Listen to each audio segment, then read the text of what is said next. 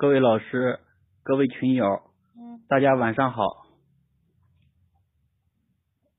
今天呢，由我给大家讲一讲我的朋友胡适之。呃，之所以取这个题目，呃，很大程度上是因为，呃，我前段时间出了一本书，啊，书的题目呢就叫我的朋友胡适之。在这本书里，我写到了胡适与政界的好多朋友的交往。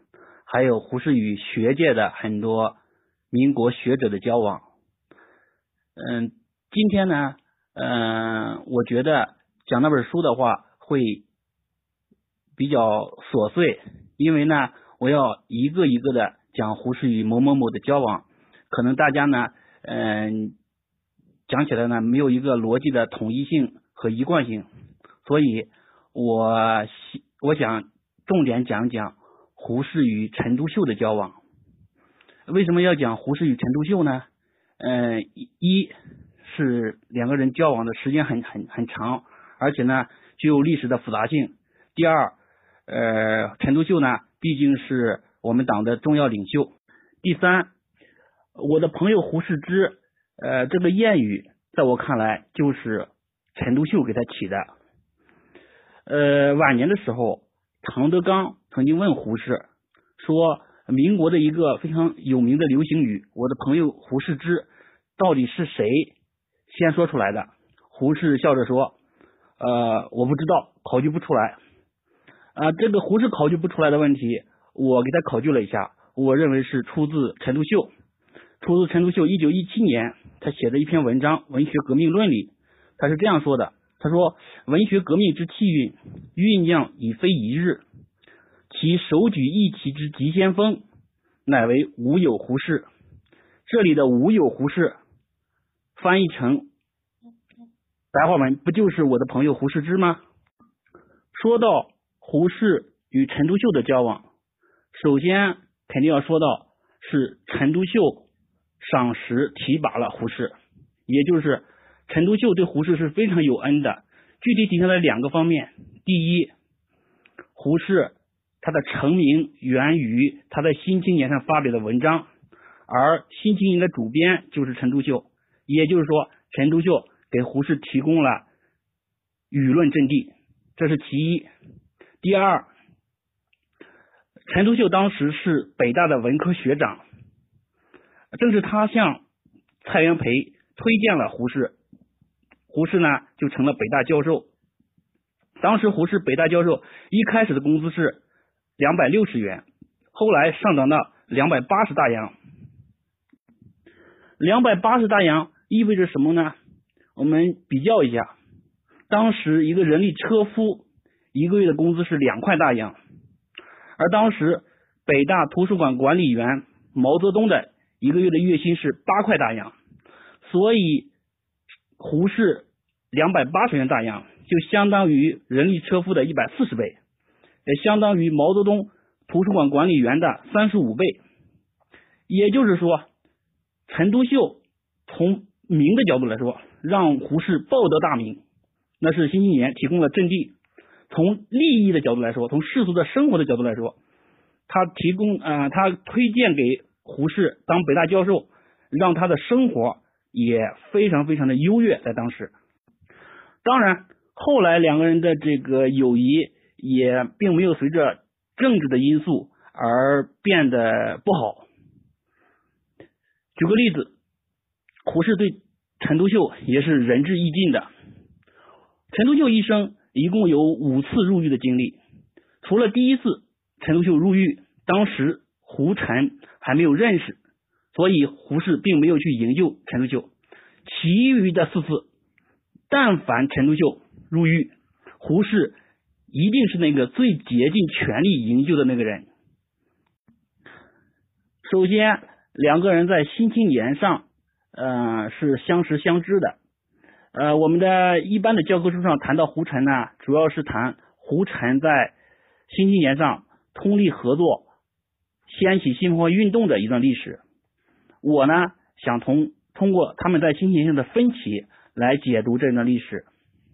他们的分歧首先体现在他们的文字上，某种程度上，我们经常说一语成谶，成谶，呃，语言即命运。胡适的成名作《文学改良刍议》，关键词改良。陈独秀紧接着响应的那篇文章叫《文学革命论》，关键词革命。某种程度上，一个改良，一个革命，这就预言了后来两个人的命运，所以是一语成谶。另外，《文学改良刍议》和《文学革命论》这两篇文章的结尾是非常有意思的，它是充分体现了胡陈之间的分歧的。首先说胡适，胡适对这个这篇文章，他的观点是什么呢？到了结尾的时候，说此事之是非。非一朝一夕所能定，亦非一一二人所能定。甚愿国中人士能平心静气，呃，与吾辈共同研究如此问题，绝不敢以吾所认所主张为是，而不容他人之旷正也。这是胡适的主张。与胡适的主张相反，陈独秀的主张就显得非常非常的啊独断。他的主张是。必以吾辈主张为绝对之事，而不容他人之旷正也。由此可见，两个人在容忍这个问题上的一些分歧。也就是说，历史的反讽在于什么呢？我们都大家都知道，《新青年》是提倡德先生和赛先生的，德先生是民主。历史的反讽就在于一个提倡民主的陈独秀。他本人丝毫没有民主气质，而且他是专断的。这种专断对后来的历史影响非常深远。首先，它体现在一个方面上，因为胡适，因为陈，因为陈独秀不愿意登载反对的文反对者的文章，以至于新青年同仁内部只好通过唱双簧的方式来。挑逗反对派。举个最简单的例子，就是留学法国和留学日本的呃两个人的双簧戏。留法的是刘半农，刘日的是钱玄同。两个人通过唱双簧的方式来挑逗林清南，希望林清南来反对新文化运动，引起大家的注意。对于这个双簧戏，鲁迅是非常非常赞同的。所以，受鲁迅的这个文字的影响，我们中国现代文学史上对双簧性的是非常非常这个推崇的。但是在当时，胡适还有胡适的朋友任鸿隽等人都非常非常反对这个双双簧信。用我们现在的话来说，钱玄同和刘半农这是在典型的引蛇出洞啊！所以后面林清南出来迎战。结果呢，我们也知道啊，新派呢，新派的新文化这些人就把成都嗯林清南打成了反对新文化运动的一个主将。这里面胡适和陶孟和新青年的，他们两个是留学英美的，他们对这种做法呢就非常不赞同。而钱玄同、陈独秀、鲁迅。这些呃，还有刘半农这些留学法国和法法国和日本的，就非常赞同这个。刘半农不是刘半农啊，钱玄同就公开写信给胡适说：“你跟旧派未免太周旋了，太妥协了。”注意这里有一个词“妥协”，也就是在激进派的钱玄同看来，“妥协”这个词在当时已经是一个非常非常。带有贬义色彩的词汇了，也就是说，陈独秀他背后的这种独断的气质啊，这种必不容他人旷正的气质，对后面新文化运动的一些产儿，也就是学生一辈儿，产生了深远的影响。在我看来，呃，昨天晚上张明老师提到了两个五四，对两个五四的这个辨析呢是非常非常精彩的。啊，就五四新文化运动是一场文化运动，五四运动是一场政治运动。嗯，我个人觉得听了呢，觉得非常精彩，受益匪浅。不过，我个人认为，五四运动学生的行为背后也有陈独秀思想的影子。为什么这么说呢？呃，我的论证是这样的。呃，在当时，呃，舆论。提出一个控指控啊曹汝霖是卖国贼，然后那些五四的学生并没有加以论证啊，就觉得只要是他是卖国贼就可以打倒他，所以陈独秀的这个他的一个逻辑是什么呢？只要你是旧派的，你就是落伍的，你就需要被打倒。然后同样那个学生的论论证就是，你只要是卖国贼就要被打倒。关键的问题是，曹汝霖、曹彰禄这三个人到底是不是卖国贼呢？你首先做一个事实判断，首先要确定，是吧？你指控一个驻日大使或者是一个使节是卖国贼，你是需要证据的。而当时的学生并没有任何可靠的证据，后世的史家迄今为止也没有确凿的证据。来证明这三个人就是卖国贼，所以你是先把一个呃，先把给一个人戴上一个帽子，然后呢，这个帽子是不是对的呢？呃，是不是真的呢？你没有说，没有论证，然后呢，你去打倒了。这个打倒背后，他有一个什么逻辑呢？他有一个就是直接去了赵家楼，然后呢，进入私人住宅。并且火烧赵家楼，而且痛打当事人啊！这个在当时呢，呃，有些知识分子呢认为是完全有问题的。最有名的个案是梁漱溟，他认为学生进入私人住宅暴打当事人啊是要受到法律的制裁的。所以，首先这是一个法治问题，但是。这个这个五四运动，这个火烧赵家楼这个高潮这一这一幕，在当时并没有得到法律的制裁，也就是说法不责众啊，也就是说学生以爱国的名义啊，以爱国的借口来实施的这个这个犯罪，并没有得到清理和惩罚，这样使学生呢就更加更加得意忘形了，于是。这些学生啊，五四运动是一九一九年，几年之后，这些学生又从事了哪些活动呢？六年之后，也就是一九二五年，同样的历史重演了。一九二五年十一月，这些学生不满意当时的教育总长张世钊，于是冲到张世钊的家里，把张世钊，张世钊人不在，把张世钊的家给。呃，翻的乱七八糟的，然后放了一把火。这是一九二五年十一月二十八号，一天之后，也就是二十九号，这些青年学生啊，这些主要是信仰陈独秀的青年学生，因为《晨报》刊登了一些文章，不赞同陈独秀的理念，于是有了火烧晨报馆。火烧晨报馆又是怎么一回事呢？它是这么一回事。当时《晨报》副刊的主编是徐志摩，徐志摩组织了一场仇俄友俄大讨论，也就是说，当时的苏俄是我们中国的朋友呢，还是我们中国的敌人？然后呢，有陈启修就认为，在《晨报》副刊发表文章，认为苏俄是我们中国人的好朋友。还有一个人是胡适的好朋友，也是徐志摩的好朋友。叫张奚若，他就写了一篇文章啊，就认为苏俄是我们中国的敌人，而且是以我们中国的青年做炮灰，然后来推广他们的主义的。然后呢，陈那这个张奚若的这篇文章，张奚若的这篇文章理所当然的引起了那些啊倾向于激进的左翼的。革命青年的不满，于是这些青年学生就火烧了晨报馆，啊，就打倒了象征着言论自由的这个晨报，啊，这是一件在当时非常重要的事件。胡适为此差一点跟陈独秀绝交，啊，里面有蕴含着什么意思呢？就是你不可，你不能因为什么呢？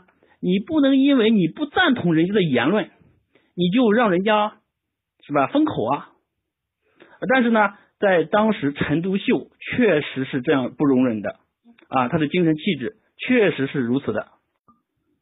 火烧晨报是在一九二五年，历史再往后四十年，一九六六年又有一个报纸被烧了，是《明报》，当时《明报》的编辑是主编是金庸，也就是一九六六年，金庸在《明报》他创办的《明报》上发表了一系列的言论啊，批评呃当时的一些左派的一些做法，结果左派非常不满意。于是又有了火烧《明报》。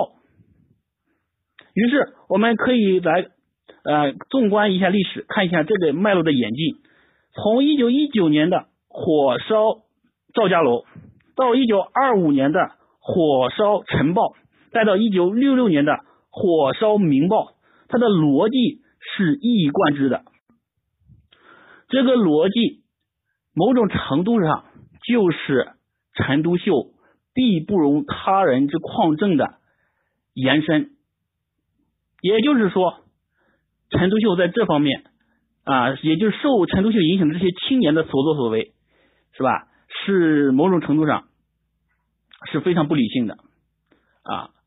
所以，呃，我们过过去是吧，以爱国的名义是吧，抵制啊法货，抵制日货啊，某种程度上从。这里从历史上也可以找到他的前世今生。火烧赵家楼，它还有一个点是侵侵入私人住宅这一点，也就是私闯民宅这一点啊，也是开了一个恶劣的先例啊。这种恶劣的先例一开始之后，到了一九四七年，那些五四新文化运动成长起来的人，有的参加了国民党，有的参加了共产党啊。一九四七年。国民党的人就要去抓捕那些通共的人，于是，在深夜私人私闯私人住宅，然后呢，陈寅恪跟其他知识分子联名写了一个公开信，就批评这种行为。陈寅恪呢有一句话说：“私闯民宅，非奸即盗。”也就是说，家就是每个人的家庭，可能是每个人的权利和尊严的最后的一个避难所。然后呢，从火烧赵家楼这里。啊，他就开始侵犯家庭的这种那个肆意的闯入。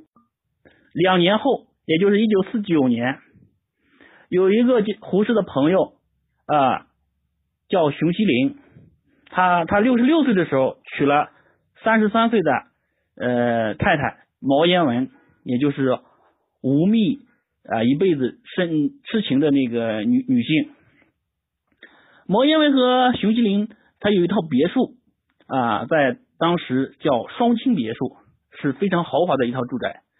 然后到了一九四九年，毛彦文呢因为这个治病，于是呢就去了美国啊，也也有也有这个政局的演变的过程。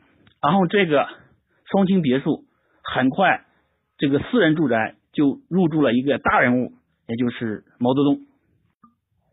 这种对私人住宅的不尊重。这种对私人言论的这种火烧，一直延伸到了文革，也就是说，到了文革时期，那些青年学生穿，呃，也就是五四时期那一辈的青年学生，带上了军，呃，穿上了军装，摇身一变变成了红卫兵，于是肆意的查进入每一个人的家庭，肆意的查抄，肆意的烧书。于是有了轰轰烈烈、惨绝人寰的破四旧。如果我们这样论证的话，我们可以说，火烧赵家楼是一个霉变、霉变的过程，是一个癌症的一个过程，它是一个点。然后呢，这个点这个先例开了之后，这个癌症啊，不断不断的扩大，不断扩大，一直到了文革，扩大成一个巨大的、无药可救的一个东西啊。这里我们插一下，我们再回到啊历史上的一九二五年，一九二五年啊，胡适的朋友张奚若就发表了一篇文章，叫《苏俄究竟是不是我们的朋友》，结果不是遭到陈独秀的这个这个这个这个党徒的这种批判，火烧了《晨报》吗？啊，我们顺便谈一谈胡适与张奚若这个人。张奚若这个人很有意思，他是胡适的朋友，胡适呢？呃，曾经呢，给他一笔钱，让他从法国，他是留学法国的，回到了中国，打算让他做什么呢？努力周报》，当时胡适主编了一个报纸叫《努力周报》，打算让张奚若当主笔，也就是呃，他认为呢，张奚若作为政治学的学者，写政论应该是最好的一个之一，于是呢，呃，就开始让张奚若写政论。嗯，张奚若的政论生涯是从徐志摩的《晨报》副刊开始的，结果很不幸，他一篇文章就导致了《晨报》的《晨报》《晨报》的火烧啊！这是在一九二五年。几年之后，到了一九三六年啊，那个时候呢，胡适又办了一个报纸，叫什么报纸呢？叫《独立评论》。一九三六年，张奚若又在《独立评论》上发表了一篇文章，叫《稽查不应以特殊自居》，这就惹怒了当时北平的最高领导宋哲元，于是导致《独立评论》被封。我说这个是什么意思呢？我们可以看看张奚若这个人的争论啊，什么意思呢？呃，一个有个性的争论家，一篇文章导致了《晨报》的被烧。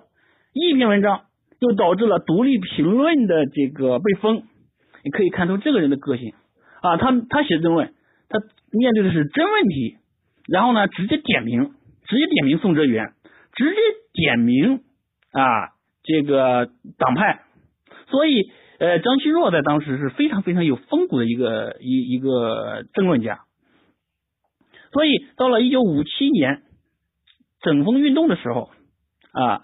这个让张奚若发言，张奚若就有十六字这个评论，对毛泽东的评论啊，叫好大喜功，急功近利，鄙视既往，迷信将来。作为留学欧洲啊欧美的张奚若，在很多理念上是跟胡适类似的，但是呃有一些不同点，我也要说一下。也就是说，在一九二五年的时候。当张奚若敏锐的发现苏俄有问题，中国不应该走苏俄的道路的时候，然后那胡适正在干什么呢？胡适在一九二六年正好去苏俄游历，在游历的过程中觉得苏俄还不错，也就是说张奚若认为不该走苏俄这条路的时候，胡适却一度迷恋过苏俄。不过到了一九三零年代，两个人很快达成了共呃共识。啊，两个人都，也就是胡适呢，随着他一九二六年从苏俄到了英国，然后呢，紧接着又到了美国之后，嗯，然后呢，又回到了美国自由主义的这个这个思想理念上来。到了一九三零年呢，胡适办办独立评论的时候呢，这个张奚若呢就不断的提倡个人自由，胡适呢也不断的提倡个人自由。这里这个时代，两个人在对五四的评价上是非常非常类似的。都认为五四是提倡个性自由、个性解放啊，是这样的，所以两个人在当时是有共识的。不过到了一九四零年代，也就是从一九三七年七七事变之后，胡适呢，呃，奉蒋介石之命啊，到美国，首先先是寻求美元，后来呢，直接担任了驻美大使。而张奚若呢，嗯，首先是到了长沙啊，当时在长沙有一个西南联大，后来呢，我们也知道。这个又从长沙又转战到了昆明，结果两个人，呃，这个时候呢，逐渐的开始出现分歧。胡适呢认为呢，国民党呢还不错，而张奚若认为呢，国民党已经无药可救了，也就是张奚若已经开始彻底的否定国民党，然后他开始向往什么呢？向往苏俄。也就是说，一九四零年代的张奚若。狠狠的打了一九二零年代张奚若的脸，那个在一九二零年代对苏俄洞若观火的张奚若，到了一九四零年代却成了苏俄的一种歌颂者。之所以说张奚若，是因为他不是一个普通的个案，他是有代表性的。因为胡适的其他朋友，例如吴景超，例如跟胡适志同道合的陶孟和。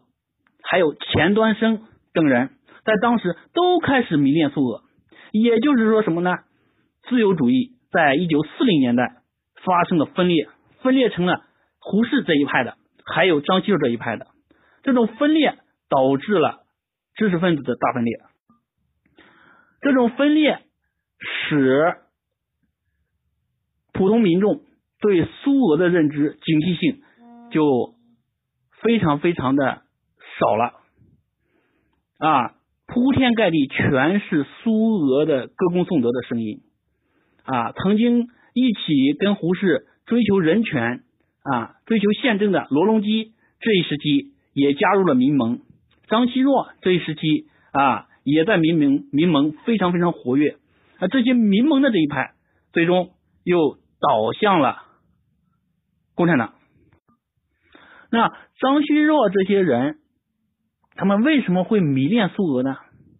一个很重要的原因就是对平等的迷恋，而对平等的迷恋最典型的体现就是对经济呃计划经济的这种迷恋啊。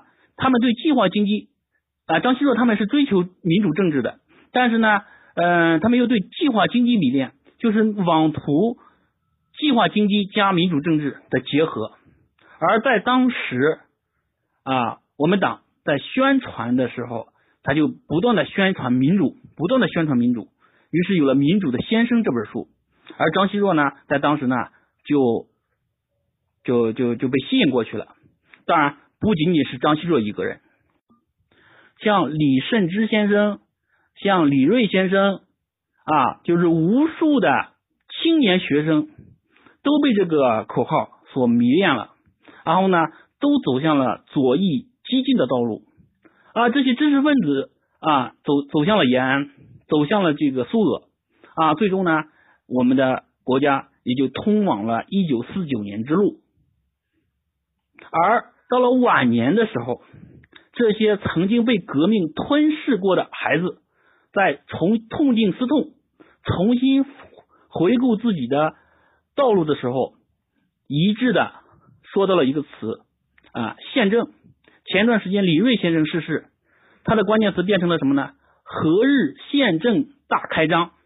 他迷恋的是什么呢？是宪政。李瑞先生对宪政的这种推崇，跟他早年对民主的迷恋形成了一个有趣的对照。呃，我说这个什么意思呢？这个民主在陈独秀笔下很容易变成直接民主，而这种直接民主，也就是卢梭的这个直接民主，很容易变成多数人的暴政。所以，这个李瑞先生，我个人认为，他到了晚年的时候，对民主的警惕啊，也就纠正了陈独秀在新青年时期的一种思想的迷雾。所以，他侧重的是什么呢？是宪政。这就回到了什么呢？这就回到了胡适的一句名言：“容忍比自由更重要，宪政比民主更优先。”我们再回过头来再说胡适与陈独秀，他们俩在新文化运动曾经亲密无间啊，这个领领导了新文化运动，但是他们俩也有在精神气质上是有分歧的。嗯，与此同呃后来呢？啊，新青年内部就分裂了。新青年的分裂，在胡适看来是一个历史大事件。新青年又为什么分裂呢？这就要追溯到一九一九年三月二十六号的晚上那一天。那一天发生了什么呢？那一天，北大校长蔡元培召开了嗯这个学校的会议，讨论一个问题，讨论什么呢？该不该开除陈独秀？为什么要开除陈独秀呢？那是因为旧派给陈独秀造了一个谣言。什么谣言呢？啊，旧派因为嗯不满意陈独秀主张新文化的主张，嗯，造了一个说陈独秀公开嫖妓，并挖伤了妓女的下体。陈独秀公开嫖妓这个并不是谣言，但是挖伤妓女的这个下体，呃，这个是没有证据的，谁看见了？啊，所以呢，这个呢是谣言，所以这让蔡元培很难办。蔡元培为什么很难办呢？因为在当时啊，蔡元培提倡一个会叫进德会啊，就主张啊啊不嫖娼、不纳妾等，也就是说，北大校长蔡元培正提倡进德会，而北大的文科学长陈独秀却公然嫖娼，并说出了一些呃做出了一些不得体的行为。在这个会上，法日派的那些人以沈监士、马叙伦、汤尔和为代表，这些人呢就主张开除陈独秀。最终呢，汤尔和的意见左右了蔡元培的这个心思，哎呀，也就是开除了陈独秀。开除了陈独秀之后，事情就尴尬了，因为呢，《新青年》是陈独秀主编的呀，陈独秀离开了北大，陈独秀离开了北大，于是呢，也就把《新青年》也带离了北大，他。来到了上海，来到上海之后呢，他又受到一群是吧苏联人的影响，一群啊共产主义的影响，于是《新青年》就变成了宣传共产主义、马克思主义的一个刊物了。这样，原来《新青年》《新青年》的这些主力，哎，就是胡适、鲁迅、周作人。沈一墨等人还在北京，而《新青年》编辑部已经随着陈独秀到了上海。然后呢，这个时候该怎么办呢？最终啊分裂了，分裂了会就会产生了一个悲剧，成为一个悲剧呢？我们回过头来再重新审视陈独秀的人生，我们会发现这个悲剧是影响力的悲剧。什么意思呢？陈独秀先生在。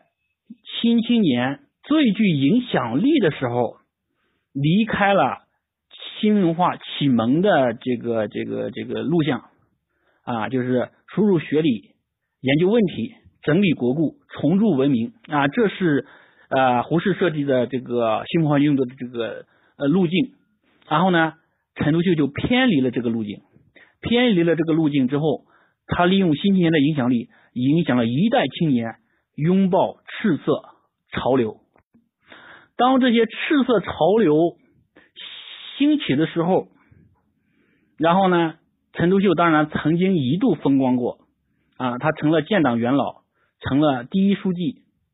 但是作为书生意气的他，始终不能适应政治的政治风云的变幻莫测，所以最终他出局了。他出局之后，在反思革命失败的时候，又脱离了斯大林，走向了托洛斯基，于是呢，又变成了托派。最终，在一九四零年代，啊，穷困潦倒的陈独秀来到了重庆江津，重新反思自己的道路，自此也告别了托派这个身份，重新回归五四。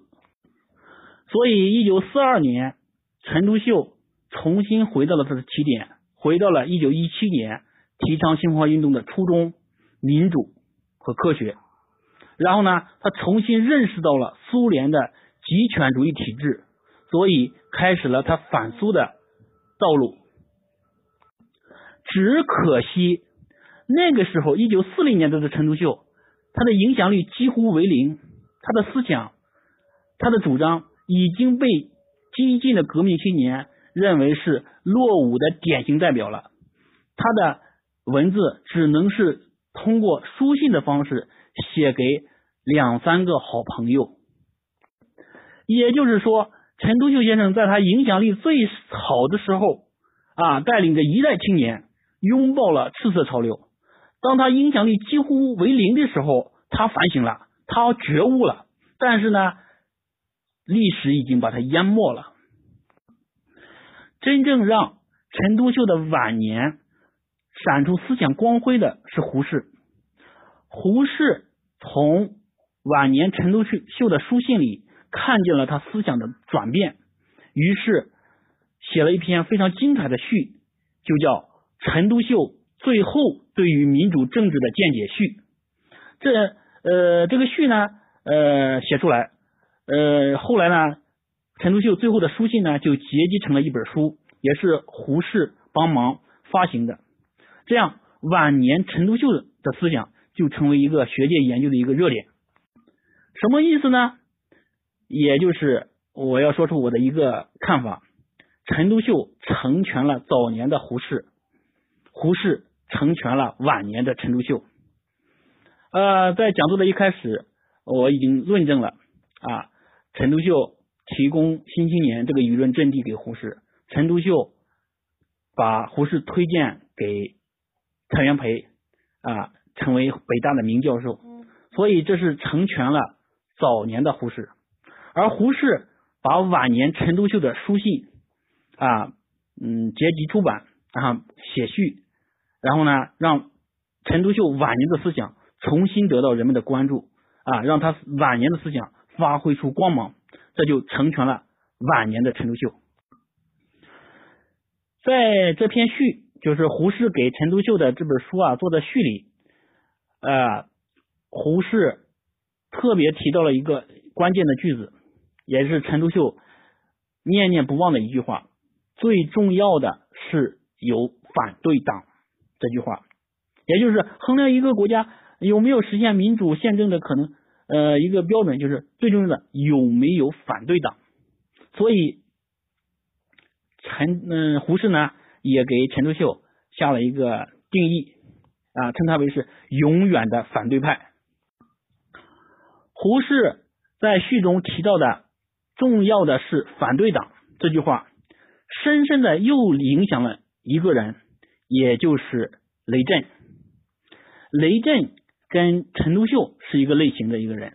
首先，两个人都是留日派；其次，两个人是实干家啊。陈陈独秀不仅是文笔好，他还是有组织能力啊，能阻挡。雷震呢也类似，所以呢，雷震呢自从看到了陈独这个胡适写的这篇序，这篇序是发表在当时雷震编辑的这个《自由中国》杂志上，所以呢。就埋下了雷震组织反对党的种子。雷震渴望组织反对党，但是呢，他又觉得自己的那人望和资历是不够的，所以他就热切的盼望胡适出来组织反对党。而当时呢，确实有一群啊，就是离开大陆啊，流亡欧美。还有台湾的啊，就是到撤退到台湾的啊，都有有一群人希是希望组织反对党的，其中最热切的是蒋廷福和顾维钧两个人一致拥护胡适啊出来组织反对党。一开始这个反对党的名字命名为社会党，然后呢，胡适对这个名字不满意，因为社会呢，嗯，有点类似于社会主义。后来呢，啊，又改名成民主党。胡适对这个民主党这个称号也不满意啊？为什么呢？因为呢，他对民主呢，胡适呢还有本能的警惕。最终啊，这个反对党变成了自由党啊，命名自由党。呃，也就是呃，当时蒋廷福、顾维钧啊，胡适当时呃也参与了，就是中国自由党。但是这个自由党，因为胡适啊他自己的定位，他觉得自己呢。毕竟是书生啊，嗯，行动能力很弱，没有组织能力，没有行动能力。当然，嗯，人望方面那肯定是没得说的。所以胡适呢一直不干，也就是大家期望的领袖人物一直不出来。然后呢，这个自由党呢，最终呢在历史上昙花一现，胎死腹中。雷震从一九四九年编辑《自由中国》就开始盼望着有反对党。等啊等啊，等了十年，等了十年，一直等到一九五九年。啊，这个反对党呢一直迟迟没有出来，迟迟没有出现。啊，这个雷震呢再也等不及了，于是呢，雷震决定联合台湾的一些本地精英，联合中国青年党啊，中国呃国社党等一系列党派小党派，想重组反对党。雷震的这种做法，最终激怒了蒋氏父子啊，也就是退居台湾一隅的蒋氏父子，在组织反对党这个问题上是触及到了他们的底线，于是将雷震逮捕入狱啊，设计了一个莫须有的罪名啊，判了刑，然后呢就入狱了啊，这就是台湾追求民主历史的一个非常重要的一个面向。这个面向某种程度上其实源于陈独秀在书信里的那句话，源于胡适给陈独秀最后晚年的书信写的序言。但是在这里我也要揭揭露一个秘密。什么秘密呢？在当时一九五零年代的台湾，一九六零年代的台湾，真的有人不嗯，国民党内部有没有人渴望组织反对党呢？有的，蒋氏父子是最讨厌组织反对党的，但是有另外一个人，当时的副总统陈诚啊，其实是一直暗地里啊，就是不能明面上啊支持，只是暗地里啊，透过胡适一直是。支持胡适，支持雷震组织反对党的啊，这是胡适在给当时呃驻美，那就是台台湾的这个这个美国的这个大使驻台的大使啊，这个告诉他的一些秘密。由此，我们也可以看到国民党内部啊，他的人啊，他思想是不统一的啊，有的人他是极力反对这个有反对党的，有些人呢是一直。希望有反对党的啊，还有一个人啊，是跟胡适关系，就是胡适和陈诚关系这个沟通的一个重要的渠道啊。这个人也是北大派系的啊，叫陈雪萍啊，是呃，他的女儿后来嫁给了余英时啊，呃，是一个嗯，在民国时期非常有名的心理学家啊，北大的教授啊。当时他作为秘书呢，嗯，一直是陈诚和胡适。沟通的一个重要的渠道，所以胡适在一九六零年代的时候，一九五零年代的时候是非常支持陈诚接班蒋介石的啊，围绕着陈诚身边呃有了胡适、王世杰、梅贻琦、蒋梦麟四个德高望重的知识分子啊，在当时呢，蒋经国这一系的人就称他们为商山商山四号四四告。蒋介石呢，呃，后来呢也非常非常警惕啊，就是陈诚受北大系啊，因为在胡适，呃，胡适，呃，蒋梦麟、王世杰曾都是北大的教授嘛，啊，受北大系的影响，所以呢，对陈诚接班呢，呃，也又有了顾虑。最终呢，嗯，我们知道人算不如天算，陈诚有望接班的时候，突然查出来得了癌症，是吧？啊，因为身体，这是身体政治学。啊，这个没办法，最终呢，我们知道这个找了一个过渡的严家淦啊，这过渡的严家淦之后啊，也就是嗯蒋介石属意的自己的儿子蒋经国啊，又开始继继任总统，然后呢，紧接着继雷震之后，又掀起了第第二波甚至第三波啊组织反对党的运动，然后呢。那个一辈子主张啊一那那个受自己太太宋庆龄影响信仰嗯基督的啊蒋介石啊那个受宋明理学影响深厚的弱势独裁者啊给自己儿子呢就就就受嗯自己儿子受他的影响呢就设置了一个底线就是面对这些反对派设置一个底线不流血不流血啊有这个底线呢那些反对派。那些那就那就可以什么呢？呃，更加勇敢的走向这个街头嘛啊？为什么呢？啊，因为追追求自由民主，追求宪政，呃，我们人最最担心的就是生命嘛啊，生命受到威胁。但是呢，不流血之后呢，至少就是生命是不会受到威胁的啊。最最大的损伤，嗯，最大的损失也就是失去自由嘛。所以又有了很多人前仆后继。蒋介石和蒋经国一直防火防盗防北大防北大系啊，因为胡适一直是在渗透，一直在渗渗透着这个国民党啊，渐进的改良着国民党，他一直防止，最终呢也还没有防止得了。为什么呢？因为一九四八年国共内战时期，呃，国民党即将失败的时候，他有一个抢救学人计划啊，其中抢救了胡适，跟胡适同机啊离开北平的。有一个人是一个化学家，叫钱思亮。后来呢，这个钱思亮在一九五零年傅斯年因脑溢血逝世之后，啊，由胡适推荐给陈诚当了台湾大学的校长。蒋介石和蒋经国一直防火防盗防北大防北大系啊，因为胡适一直是在渗透，一直在渗渗透着这个国民党啊，渐渐的改良着国民党，他一直防止，最终呢也还没有防止得了。为什么呢？因为一九四八年国共内战时期，呃，国民党即将失败的时候，他有一个抢救学人计划啊，其中抢救了胡适，跟胡适同机啊离开北平的。有一个人是一个化学家，叫钱思亮。后来呢，这个钱思亮在一九五零年傅斯年因脑溢血逝世之后，啊，由胡适推荐给陈诚当了台湾大学的校长。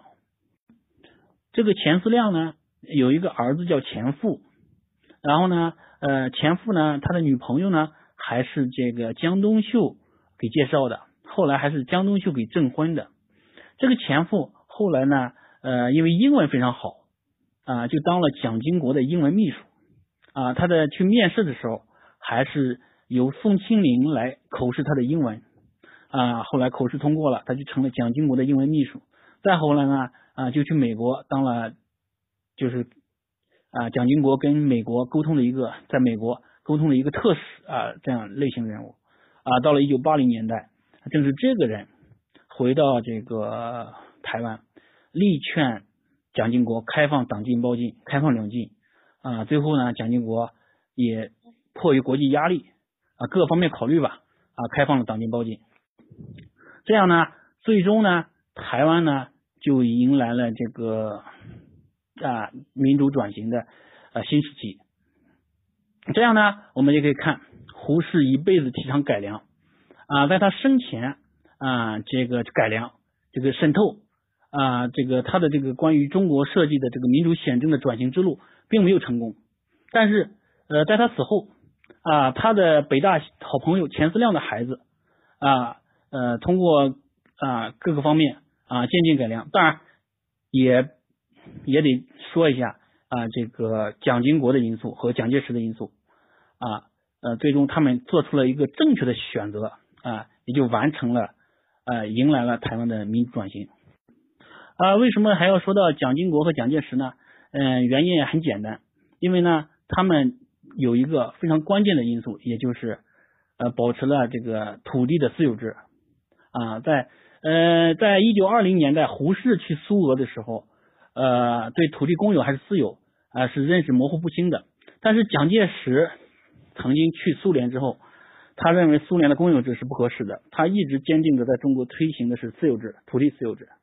啊，土地私有啊，也就是中国最不就社会财富最大的财富蕴藏的社会，就有了跟国家有跟政党博弈的一个空间，有了跟博嗯博弈的空间，再加上地方自治、地方选举，它就有了民主转型的一个一个契机。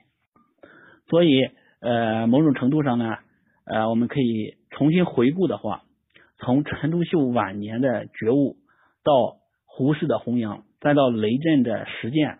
再到钱思亮的儿子钱复的劝言，再到蒋经国最终正确的选择啊，这也就是胡适说的那句名言：“种瓜得瓜，种豆得豆，播什么种，收获什么。”也就是胡适经常说的“公布唐捐，要怎么收获，先那么栽。”所以，我们考察胡适和陈独秀的交往。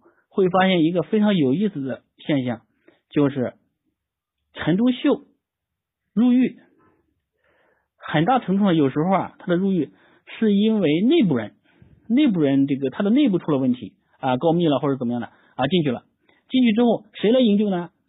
是与胡适把与陈独秀信仰已经不同的胡适来营救他，这就是我们经常说评价胡适的一个一个非常有意思的现象，叫。道不同，异相为谋。我们经常说是道不同，不相为谋啊。胡适的说法是道不同，异相为谋。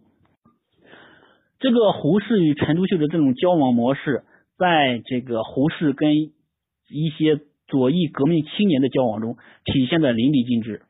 我们举个例子，胡适跟胡叶平啊交往，胡叶平啊，在一九二零年代啊，应应该是一九三三零年初吧，就是呃进去了，进监狱了。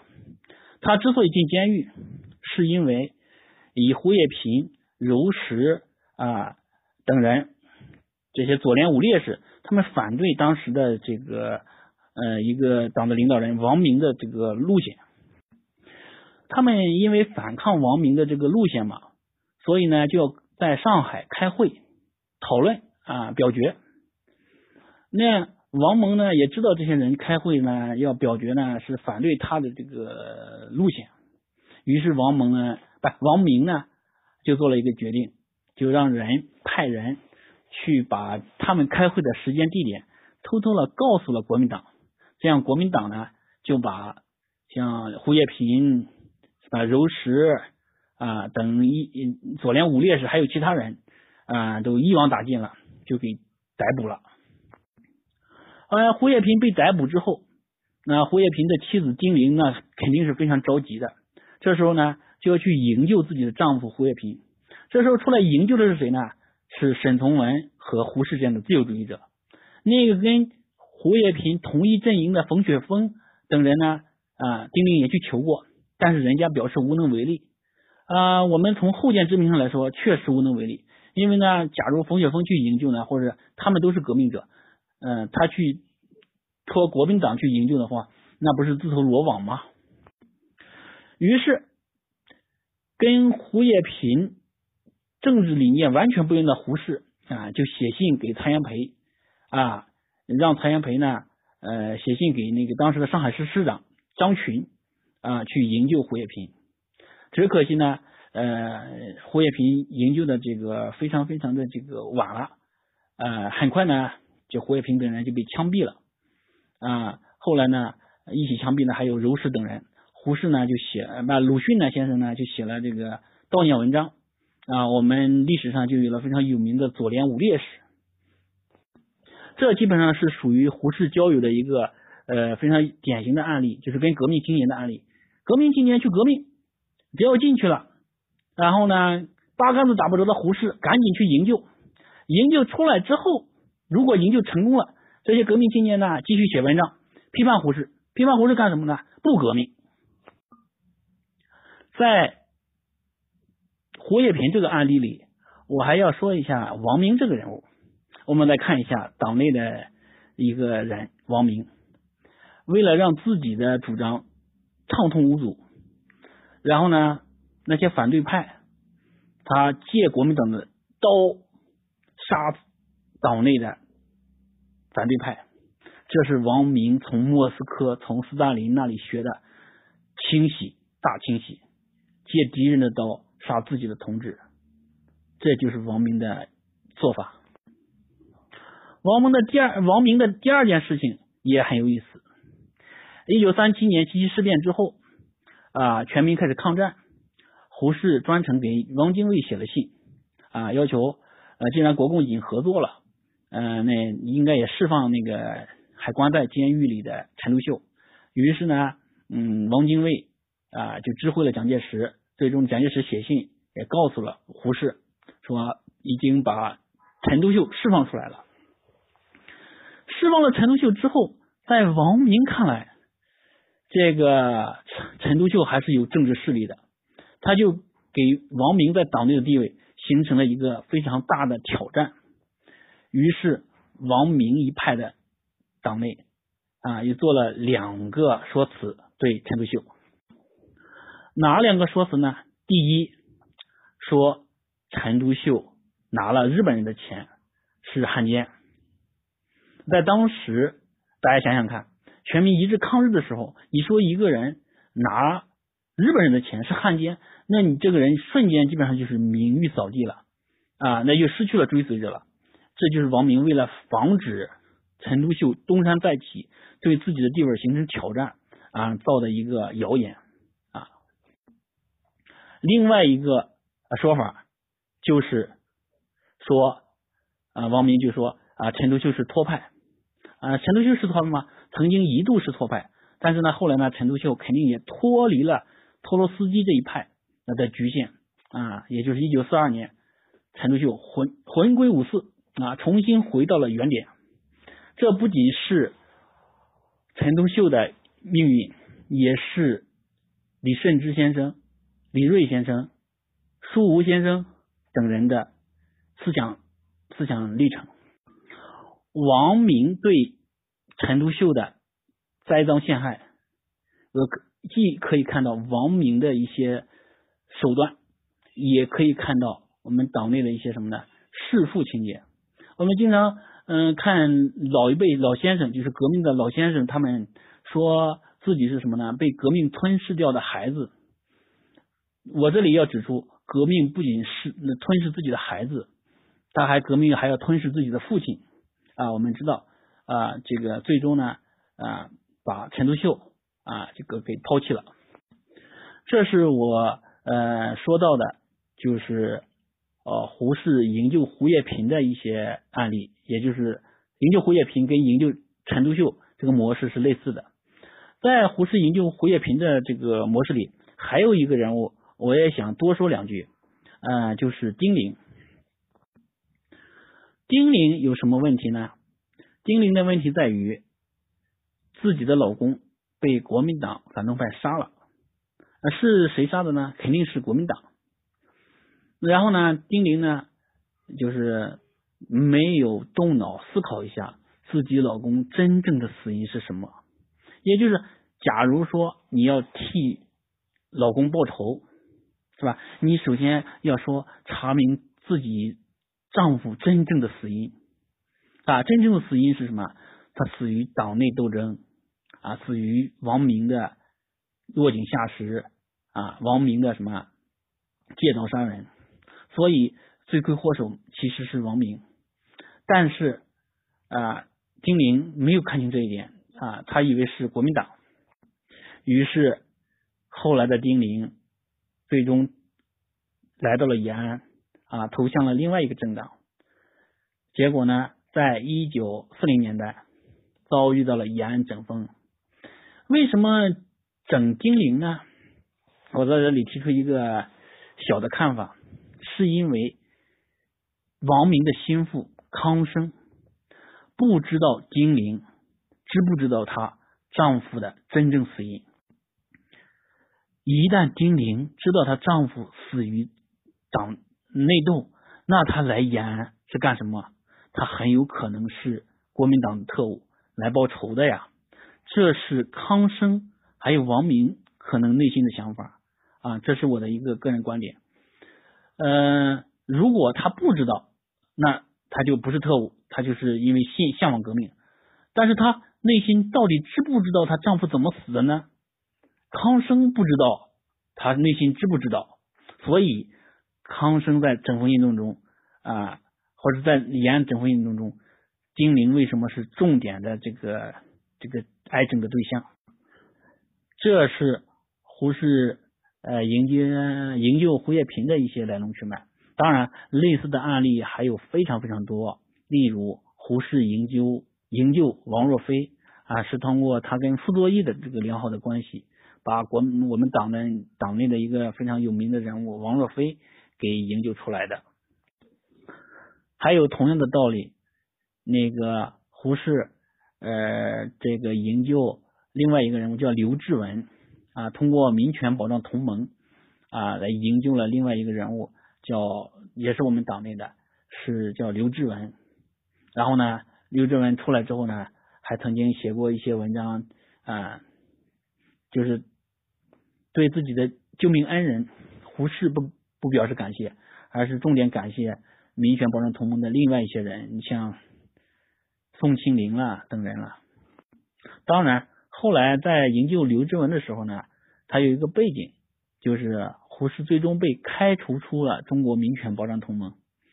啊，为什么呢？因为呢，这个中国民权保障同盟，它一开始它的它的设设设立，它就并不是真正的保障这个人权的啊。这个组织它本身是为了营救啊苏联的一个间谍叫牛兰啊，为了营救牛兰，打着这保障人权的名义营救一个呃苏联的一个间谍牛兰的，哎，这个学者这个呃已经考证出来了。当时为了让呃牛兰释放，这个斯大林通过宋庆龄，甚至直接跟蒋介石谈条件，愿意把呃被拘呃滞留在苏联的蒋经国来交换牛兰。所以呃好像胡适被开除民权保障同盟，好像是胡适的耻辱。其实啊是胡适慧眼如炬，看穿了这个。他们民权保障同盟的把戏，而没有看穿的是谁呢？是我们的好好先生蔡元培。蔡元培呢，经常被利用啊，因为他是好好先生嘛，所以让他当民权民权同同盟的这个领袖。然后呢，嗯，背后呢还有这个杨幸福在那里捣鬼。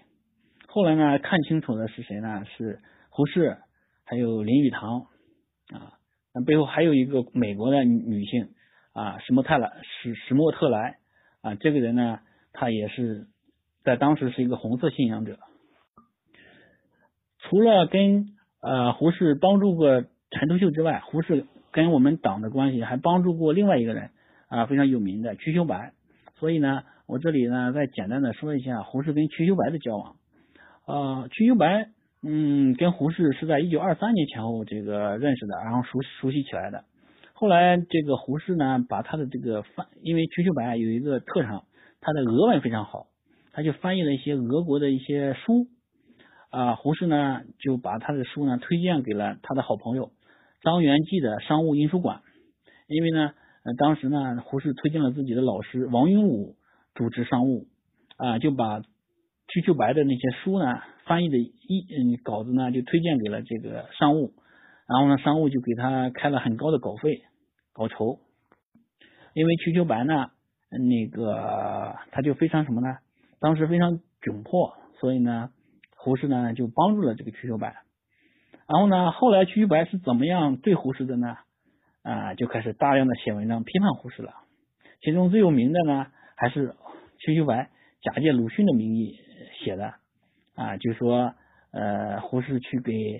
湖南省的主席何键去讲课，是吧？拿了什么五千块大洋啊？怎么样？写了一首什么旧体诗啊？说胡适跟那个何键的献媚啊？怎么样？然后呢？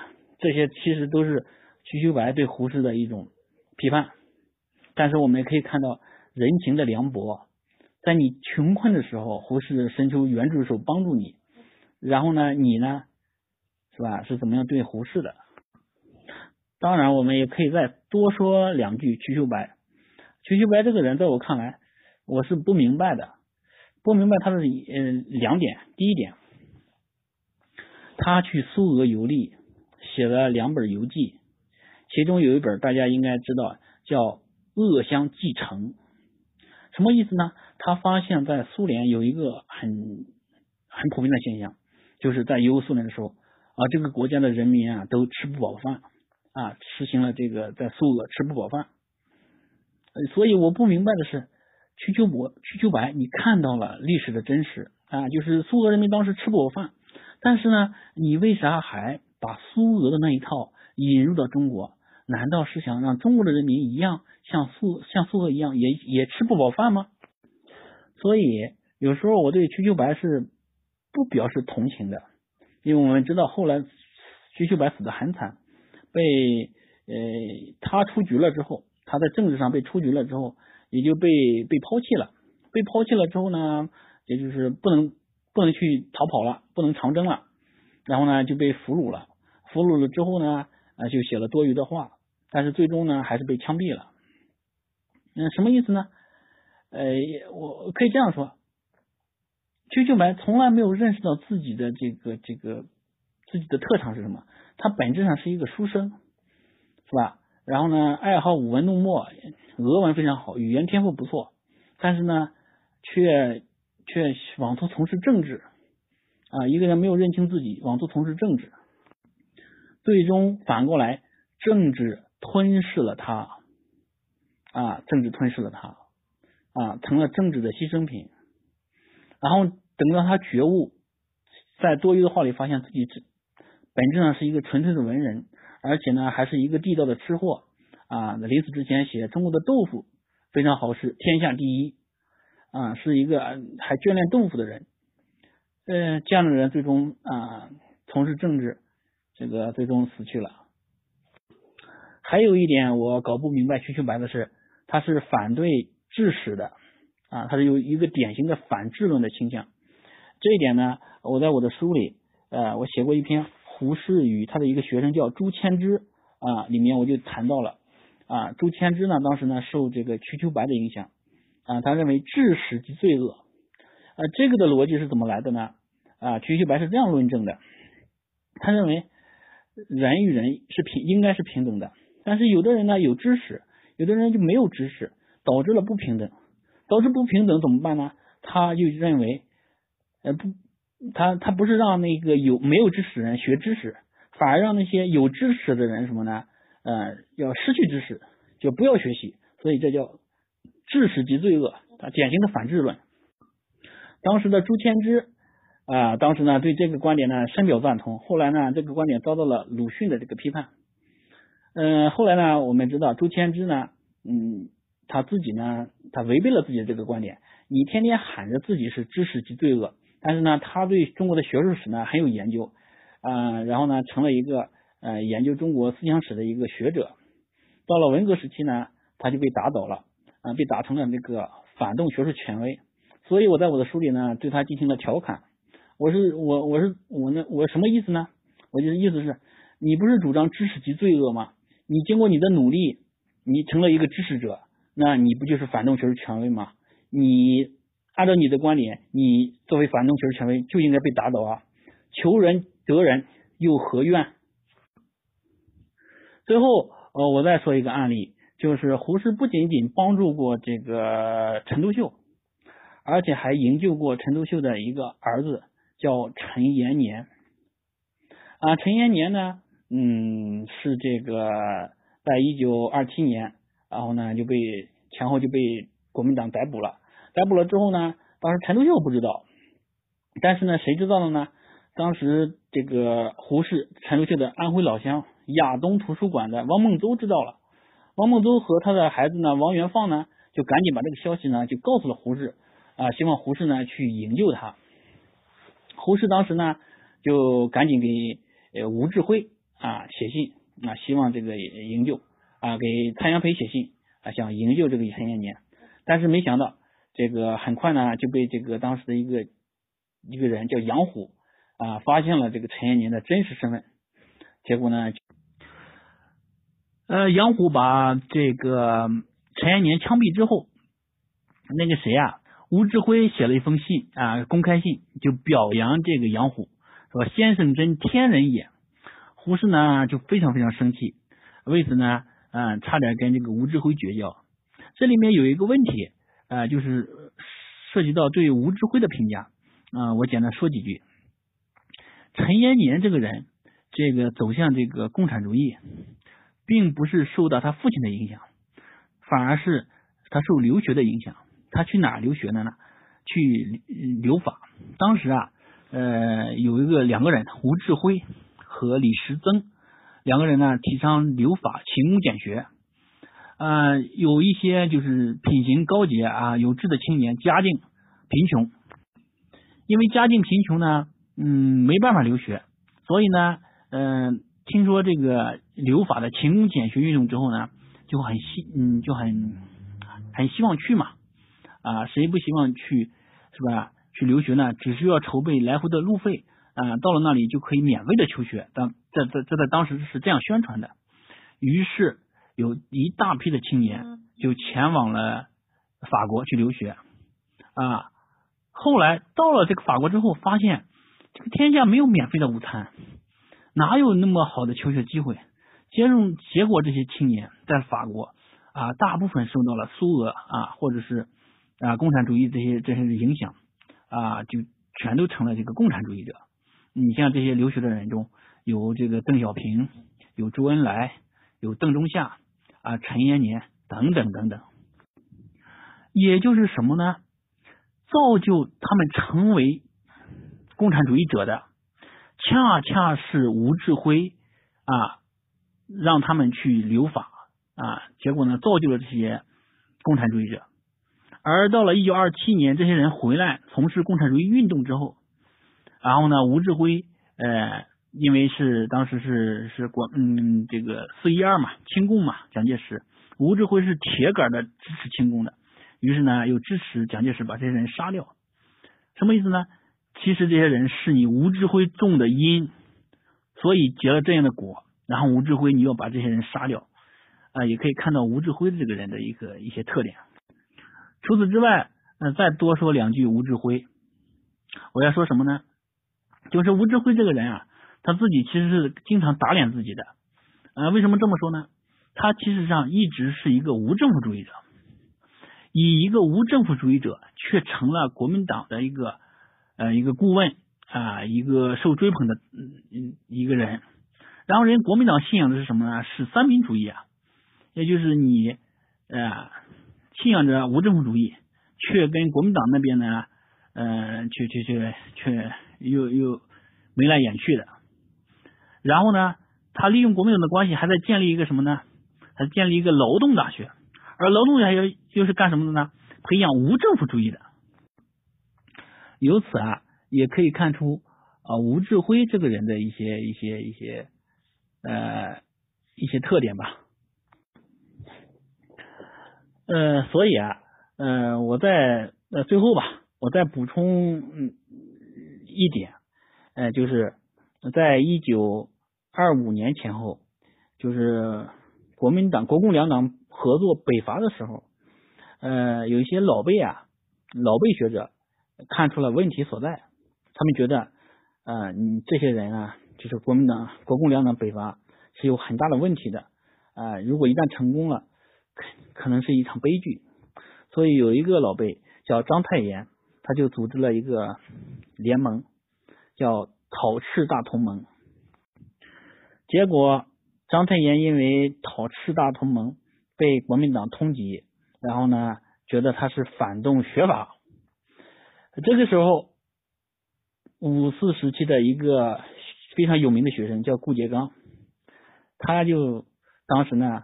呃，因为章太炎被通缉，然后呢，家就是章太炎的家家产被被没收了，然后呢，当时顾颉刚是国民党党员，拍手称快，觉得你这样干是吧？是反党，反党是吧？是反动的，那你当然要被抄没家产了。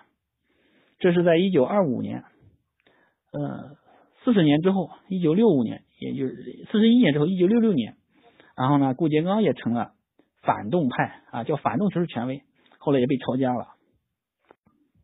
另外一批呃，对当时北伐抱着这个很大忧虑的，呃，是王国维啊。王国维觉得，嗯，这个事情不是一个好事情，所以在朋友的心里，他对中国的百年做了一个非常现在看来非常精彩的预言，关于中国近况。恐以共和史以共产中啊，就是中二十世纪的中国可能是以共和作为开始，以共产作为终结啊，这是一个非常精辟的论断。事后看来，简直是预言了二十世纪的百年中国。所以在一九二七年六月，北伐眼看着要成功了啊，王国维呢就自杀了。另外一个呃，对对这个事情啊，对这个北伐或者是对这个革命产生非常警惕的是这个朱自清啊，朱自清，我刚才说到了，一九二七年六月，王国维自杀了，哎呀，对北伐充满了恐恐惧，因为呢，他认为是暴民政治。嗯，然后呢，朱自清为什么恐惧呢？从哪里可以看出来呢？我给大家举两个例子，第一个例子。一九二七年七月，朱自清写了一篇文文章，叫《荷塘月色》。《荷塘月色》的开头第一句话是：“这几天心里颇不平静。”朱自清为什么颇不平静呢？其实呢，其实他作为一个知识分子，非常敏感于当时的局势啊，也是担心暴民政到来啊，没有知识分子的立足之地。这是朱自清在一九二七年七月。写的心里颇不平静啊，他其实有一种忧虑啊，对这种革命的大洪水来临时之之之嗯来临时的这种忧虑。到了一九四八年一月一二元旦，那个时候，朱自清呢，呃，受到时代风潮的影影响，做了一个举动，去扭秧歌。在扭秧歌的时候，他后来当天回来，他非常警惕，说置身于扭秧歌中，感觉呢自己个人被失去了，个性失去了，融入在集体中，好像迷失了自己啊。他有一那种古斯塔夫勒庞那种这个乌合之众的那种感觉，所以一九四八年朱自清的这种感受，给他一九二七年心里不颇不平静，也是耐人寻味的。一九四八年过去了，一年之后，我们历史上迎来了一九四九。幸好在此前后，朱自清啊啊死掉了，他没有啊迎来一九四九，更没有迎来一九六六。说了王国维，说了章太炎，说了朱自清，啊，我只是想提一个观点，什么观点呢？在通往一九四九的道路上，有一个非常重要的中转站，是它首先要达到呃一九二七，一九二七啊，通过党校啊，就是黄埔军校党军建立的这个军校，建成立了一个呃党国，也就是党国体制，在一九二七年啊初具规模，所以一九三零年代死掉的章太炎，在自己的墓嗯自己写的墓碑上写了。中华民国移民章太炎啊，那个时候中华民国还没有灭亡啊，为什么叫中华民国移民？在章太炎看来，是吧？呃，一九二七年中华民国已经亡了，虽然这个国号没有改，但是国歌已经由青云歌变成了国歌变了啊，由三民主义由这个青云歌变成了三民主义无党所宗。啊，国旗也变了，由那个五色旗变成了青天落日满地红。一个“红”字预言着中国的下一个未来，那是通往一九四九之路啊，那是通往苏俄之路。呃，以上就是我今晚上讲的内容啊，因为我是第一次通过这个这种方式。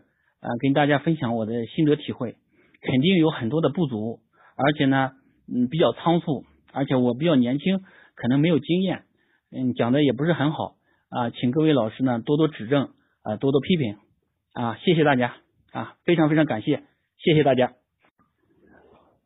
而且呢，呃，我是想到什么呢，我就说什么，呃，嗯，有时候思维是比较跳跃的，也请大家这个谅谅解。啊，有各嗯各位群友、各位老师，如果有什么问题的话，啊，你们也可以呃写下来啊，我也可以这个尝试着努力着啊来交流。好嘞，谢谢大家。关于宋庆龄是共产国际的人的这个，并不是传言了，已经被呃证实了。嗯，大大家可以去看杨天石老师的这个文章啊，已经有文章。用铁一般的事实来证出了这一点，也就是指出了这一点。啊，宋庆龄确实是共产国际的人。杜老师说到了胡适是第一伟人，呃，我个人觉得胡适呃人品啦、学识啦或者什么没得说。但是呢，我这里好像想说一下胡适的一些缺点。在我看来，胡适有几个缺点，可能在在后以后见之明上来说是有问题的。第一，胡适在一九二六年前后对苏俄曾经有一段迷恋。这是他思想上的一个闪失，我们从后见之明上来苛责先贤，这是一个很重要的。第二，胡适在私有对土地私有制的态度上，态度略显暧昧，并没有一个斩钉截铁、一清二楚的这个洞见，这是第二点。第三，胡适曾经在对市场经济还是计呃计划经济的时候，在一九二零年代的时候略显暧昧，当然到了一九四零年代，他是坚定的市场经济的拥护者和捍卫者，但是呢。呃，他毕竟没有达到哈耶克的思想高度，也就是我们以西方第一流的思想家来衡量胡适，以西方第一流的思想家还来衡量胡适，啊，他还是有一点缺陷的。例如，胡适在经济学方面，啊，我们都可以看到胡适在当时康奈尔和哥伦比亚大学的成绩单。他在经济学里嗯方面有一门课就考了六十分，刚刚及格。呃，在这方面肯定是有呃一点缺，嗯，就是我们苛责先贤嘛，是有一点小问题的。还有就是胡适在对苏俄的这个警惕性上啊，缺少一种警惕性。呃，不知道大家有没有看过一九三零年代那苏雪林痛骂鲁迅的那封信，然后呢还写给胡适了，他就说到了，呃，像这些他们这些人宣传这个左翼思想啊，这些思想一旦付诸实践，会给国家带来巨大的灾难。然后他们有多少群众力量很大，但是胡适觉得啊，他们。未免夸大了这个左翼的力量，在我看来，苏雪林当时的忧虑是不是啊？是是是是值得肯定的。而胡适呢，未免轻视了这种力量。最后，我还要说一下啊，胡适在一九四六年回归中国，执执掌北大之后，未免沉沉浸于他的思想的考证考证水，导致在思想战线上与。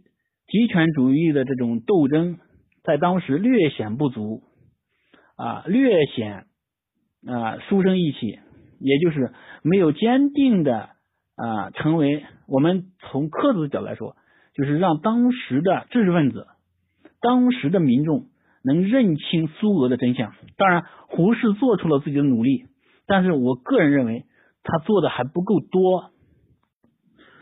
周老师提出了一个很有意思的话题。就是他说，呃，朱自清是一个文艺青年，他怎么会这么敏感？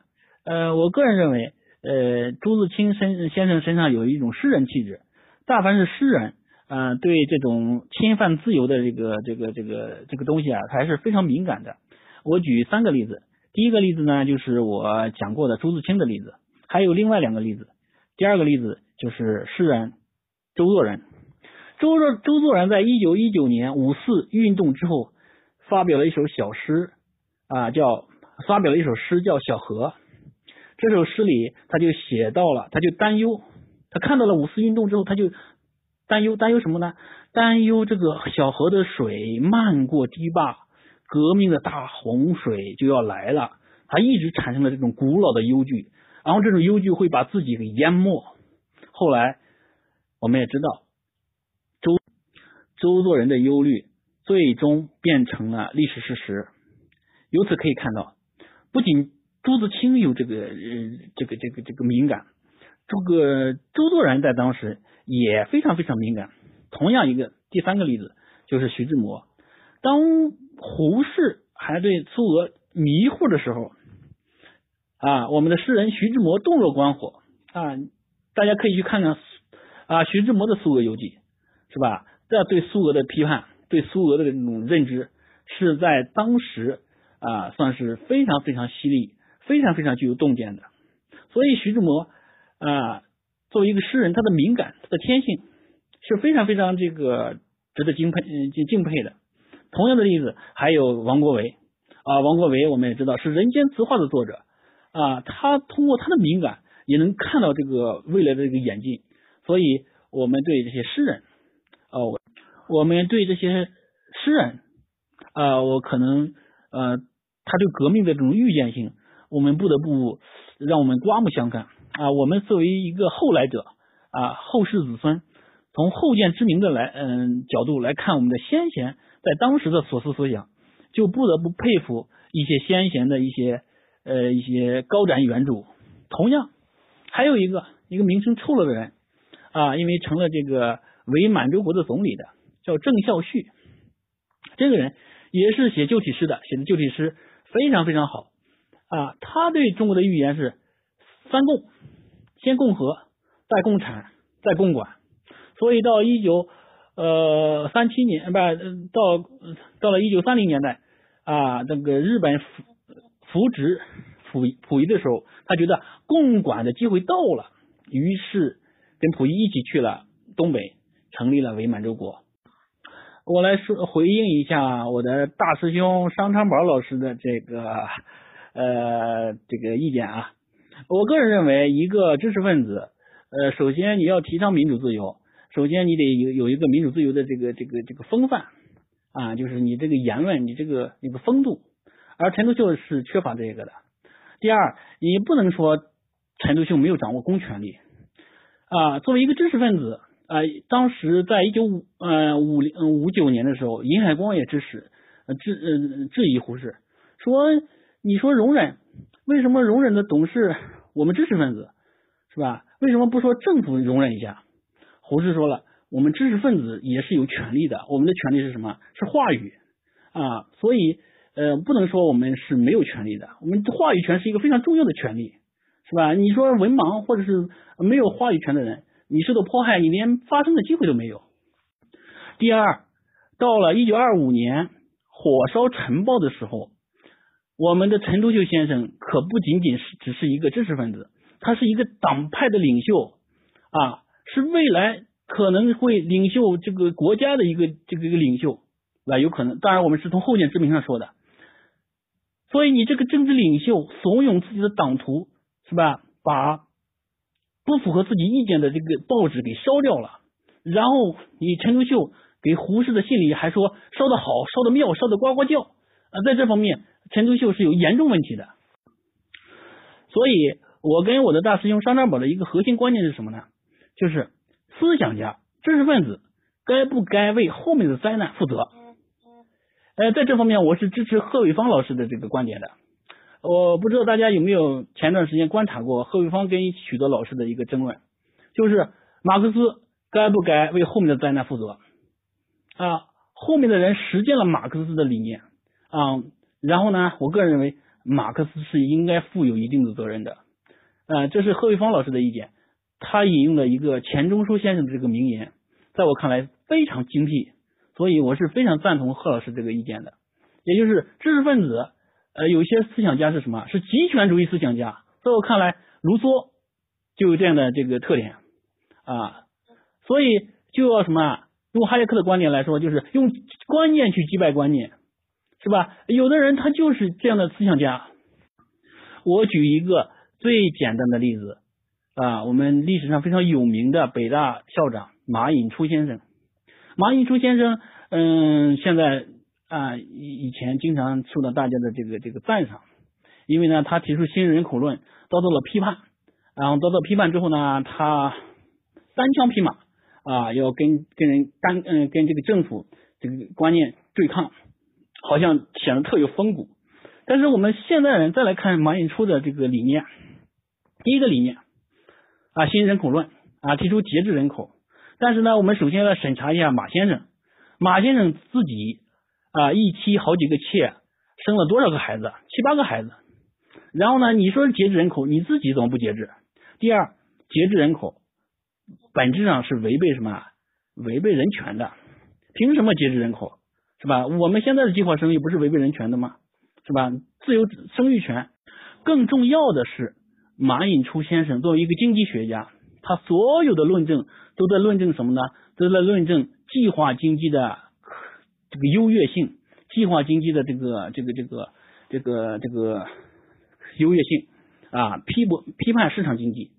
也就是我们再来看马寅初先生，假如我们现在啊有人批判马马先生说你这个是错的，你这个计划经济是错的，应该市场经济。然后这个时候呢，马先生受到政府的这个压制了，这时候他。还在那啊，有表示有风骨，但是我们现在就觉得很可笑了。也就是说我们现在在争论一个什么呢？马寅初先生，我们说句粗俗的话，马先生坚决主张吃屎，我们政府呢主张吃饭，然后呢他就受到了政府的压力，于是呢要要显特显得特有风骨。马寅初的这种计划经济这种迷恋这种理念，如果一旦有他的忠实的信徒将它付诸实践，那带来的后果。该不该马先生负责负一部分责任呢？我个人认为是应该负一些责任的。关于苏胡适苏俄观的转变历程，首先我得指出第一点，就是这个新生的苏俄一诞生的时候，胡适、鲁迅、陈独秀是非常非常的持怀疑态度的。真正首先在新青年内部来拥护苏俄的是李大钊啊，这个李大钊在那个《问题与主义之争》里说的很清楚啊，这是第一点。第二一点，啊，胡适呃主张实验主义，他一直到了一九二零年代，呃，随着这个苏俄的代表呃这个来到中国，而且当时苏俄呢，嗯，弄了一些口惠而实不至的东西啊，废除所有的不平等条约啦，但是呢，他没有做到，但是他这样说了，这样吸引了一些知识分子的好感，所以呢，胡适在一九二零年代去苏俄的时候呢，曾经一度迷恋过苏俄。但是到了一九三零年代之后，也就是他他从苏俄去了英国，然后又去了美国之后，他还是坚定的觉得，呃，不应该走苏俄的道路，应该走美国的道路啊。他觉得，呃，美嗯，某种程度上，美国和苏俄是同一条道路。但是到了一九三零年代之后，啊，他看了呃蒋经福当时去苏俄有个游记啊，在独立评论上评这个连载，然后呢。嗯，他综合一些实情，然后呢，觉得苏俄呢还是有问题的，但是呢，没有公开表表表，又没有写大量的文章来公开说明这一点。到了一九四一年，他在美国写了篇英文文章，叫《民主与集权的冲突》，那是胡适写的，他反苏俄的一篇重磅文章。再到一九四四四七年前后啊，就是雅尔塔。啊，雅尔塔那个、那个、那个、那个会议之后，那个时候，苏联把胡适给周更生的一封公开信，国际形势里的两个问题啊，基本上掀掀开了他反苏的一个序幕。所以到了一九四八年，胡适写的文章，我们必须选择我们的道路，那就直接公开指出来了，我们的道路应该走英美式的自由主义的道路，而彻底否定了苏俄啊这样的道路。然后呢，呃，因为呢，呃，鼓吹跟这个苏俄式的政党要战斗到底，所以呢，也被封为了战犯，也就是类似于被是吧？希特勒宣布为战犯，被金正恩宣布成战犯，对胡适来说啊，那是一种光荣。西北风老师还问我对胡适的一个总体评价，啊，这个呢一言难尽，嗯，我转到我们群里。呃，给各位老师看一篇文章，呃，是我以前发在《东方历史评论》的一篇文章，啊，这里面有我对胡适的总体评价，啊，也可以大家可以供大家参考吧。安妮老师问了一个问题，说丁玲投奔延安是不知道自己老公被杀的真相吗？有这方面的因素，我个人认为，也就是她去投奔延安，当然主要与她的思想倾向，呃，她的思想倾向里，她。嗯，有一个就是亲我们共产党，呃，反对国民党。而之所以有这个因素，很重要的一个原因就是她认为自己的丈夫胡叶平死于国民党的屠杀呀，是吧？有这样的这个家恨，是吧？他而且自己呢还被曾经被国民党给给给关进监狱，还给还失去了自由，所以呢，他肯定有这方面的原因。我我我我对他精灵的判价是判断是。这是一个蠢姑娘，什么蠢姑娘呢？就是自己老公被人杀死了，还没有查清事实真相的时候，你就去做了一个选择。然后呢，这个选择你选择的这个人呢，某种程度上我们用句说句不好啊，我们说句不好听的，呃，我们叫认贼作父，也就是你投奔了凶手，是吧？就被人卖了，还给人替人数钱呢啊，我们说的可能是。苛刻一点，这是对金陵的评价啊，这是我我的个人的一点浅见。周老师问我对江永镇老师的一个一些看法。首先，我先说一下江永镇老师的那个写胡适恋情的《星星、太阳和月亮》啊，胡适的情感这个世界。啊我个人认为那本书可以说是嗯八卦的非常非常有深度啊，是姜永镇老师我觉得最好的一篇一本专著了，写胡适的啊，就是说。基本上胡适涉及的这个女性，她的情感世界基本上都搜罗搜罗完备了，而且史料非常充分。但是对姜永镇老师的研究胡适的四大本，就是《舍我其谁》《胡适传》《日正当中》《胡适传》啊这些呃《胡适传》，我的评价呢呃是很复杂的。首先我要说明，江老师在史料搜集方面是。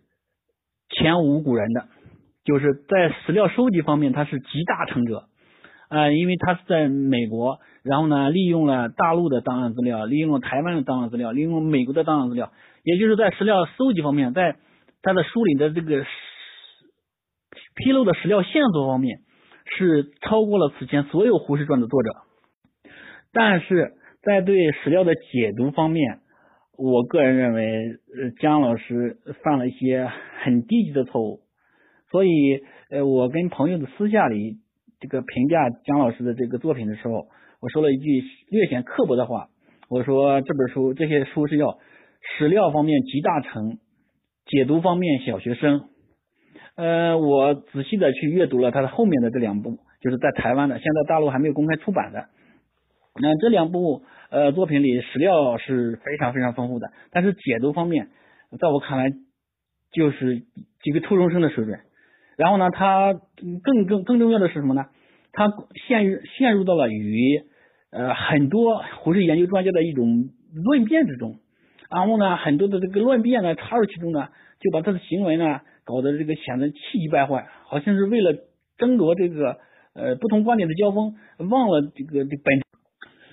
呃，我的师兄问了这个问题啊，我个人是这样看的，就是知识分子与知识分子之间，呃，A 如果是博学于 B，是不是 A 就要对 B 这个这个宽容呢？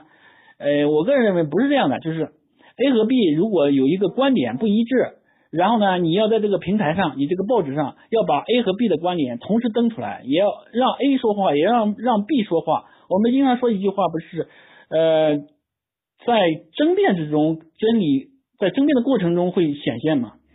然后呢，陈独秀的问题在于什么呢？他给他那些反对派、反对新华运动人，他不给他提供这个这个阵地啊，不让他说话，并不容他人放纵吗？就在我准备的心言上，呃，我只发表赞同我的观点，不发表不赞同的观点，这样在我看来就有问题了。非常赞同毛毛老师对胡适的理解，呃，也就是胡适站在婚姻方面他保守的一方面。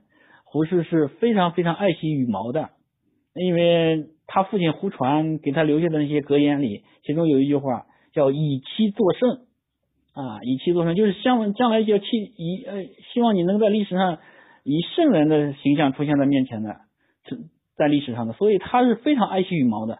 所以那个李宗仁评价胡适说：“胡适先生爱惜羽毛”这四个字，呃，我个人认为是我是我也是非常赞同的。所以他。雷震让他阻挡，他不阻挡，某种程度上也是一个爱惜羽毛啊。因为一旦阻挡阻挡了，陷陷入到漩涡当中去，那有时候你得受到攻击或者怎么样，你就说不清了。所以胡适有时候是非常爱惜羽毛的。周老师说的非常非常对，就在序言里，他还跟他的这个在大陆出版的那个编辑在那说上了。呃，后面他那个书书里。跟我们大陆学者的这个这个这个交锋比比皆是啊，也有批评我的，有批评张耀杰老师的，也有批评耿云志先生的啊，有批评啊，基本上把我们大陆研究胡适的学者的那些呃人啊，几乎批了一一一大半吧啊，所以姜老师有时候他可能不，他久居美国，他不了解我们国内的出版环境吧，也就是。当时那个我们大陆的出版社的编辑呢，给他删了一些东西。为什么删一些东西呢？因为你要在大陆出版这本书，是吧？你可能嗯不可避免的要做手脚嘛。你因为你生活在这个土地上，你知道这个国家现在是什么状况。但是呢，姜老师呢，有时候呃他就觉得删的是吧，怎么样怎么样，所以呢，所以他在那个序言里。就跟帮助他出版的大陆出版《胡适传》的那个编辑啊，都把他批了一顿，显得呢风度不够